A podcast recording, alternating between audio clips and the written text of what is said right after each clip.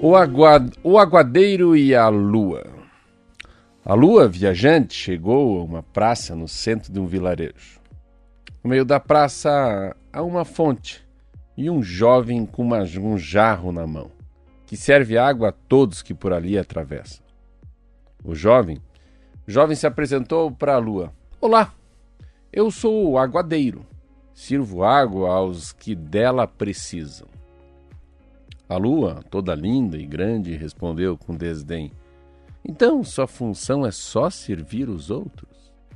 O jovem não pareceu se incomodar com a pergunta, continuou olhando a lua indiferente. Até que disse: Sim, e você? Qual que é a sua função? A lua não sabia responder, parece que ela nunca era só uma coisa, sempre fluindo, mudando e nunca se contendo em uma única forma. Olhou novamente o aguadeiro. Ele permanecia imóvel na sua função, embora a cabeça parecesse estar entre as nuvens fixamente avoado. É verdade. É verdade que você encheu o cálice do próprio rei? perguntou a lua. Sim, é verdade, diz o jovem indiferente. Eu encho os copos de todos que precisam. E a lua resolveu provocar.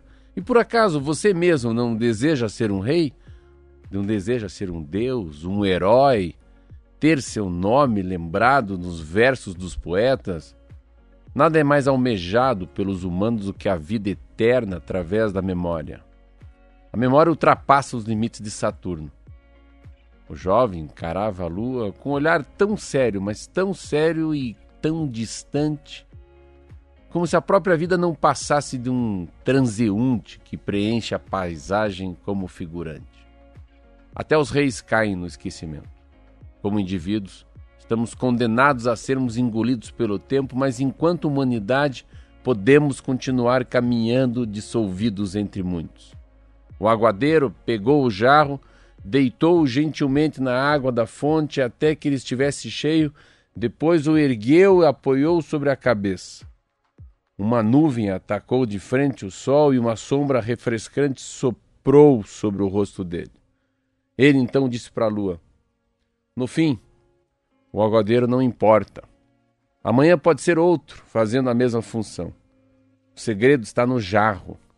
É o jarro que permite estender nossos passos para longe do rio. É o jarro que preserva a água quando a secura anuncia perigos da morte. Onde quer que haja pessoas, haverá sede. E lá sempre estará presente o jarro jarros de diferentes formas, de materiais, tamanhos, mas sempre insubstituíveis transportadores de água. Os reis também sentem sede. São eles que dependem do jarro e não o contrário. Moral da história: A lua se achava importante e pensava que o rapaz que tinha uma função humilde não era ninguém e que ele deveria desejar ser outra coisa. Mas de tanto ficar ali na fonte, entregando a água, que é algo essencial para as pessoas, o aguadeiro descobriu que todos os nossos pensamentos sobre ser importante não passam de ilusões. Naquela cena toda, nem a lua nem o rei que mandava no lugar eram fundamentais. Fundamentais eram a água e o jarro de barro. Fundamental, Roberta, é que o básico é o básico e o simples. Nossa, maravilhoso. Muito lindo esse Ele vai assim nessa coisa da, da simplicidade, né? Eu tava pensando sempre, meu pai falava, meu pai morreu faz uns 13 anos, ele falava que o difícil é ser simples. Mas é tão difícil ser simples, é tão difícil ser simples. Ele falava muito sobre, sobre, comida, né? Às vezes ele ia na minha casa, batia lá, pá, Marcelo, Marcelo! E há muitos anos a minha cozinheira chama-se Maria, ele entrava assim, ele fala, dia de estrogonofe? É, aí entrava assim, aí comia, pegava umas batatinhas com a mão, assim, falou, como é bom aqui. Eu falei, por que, pai? Ah, é tão, tão simples. Eu tinha uma geladeira que eu deixava uma cerveja chamada Serpa, nunca esqueço isso, Serpa com C, assim. Tem, nós tem a minha cervejinha, tem.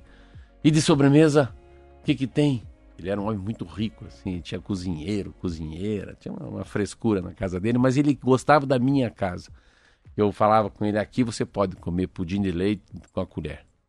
Ele olhava para mim. Que delícia! Era uma sacada, era não colocar o pudim de leite no prato, era pegar direto na tigela com a colher, né? Ficar, ficar a marca que a gente comeu. Então é muito difícil ser simples. E são as simples coisas da vida, né? Que acabam nos tocando. E quando a gente fala desse conto, é um conto que, né? A, a importância de cada um no seu papel. Eu li um livro que fala desse mecanismo, né? Imaginou o que seria da vida se não tivesse um coveiro, né? O que seria nossa vida se não houvesse um padeiro, o que seria nossa vida se não tivesse um motorista de caminhão? O que seria nossa vida se não tivesse um homem que adora plantar milho, né? De outro que gosta de cantar, o outro gosta de falar, o outro gosta de tecnologia, o outro quer ser médico.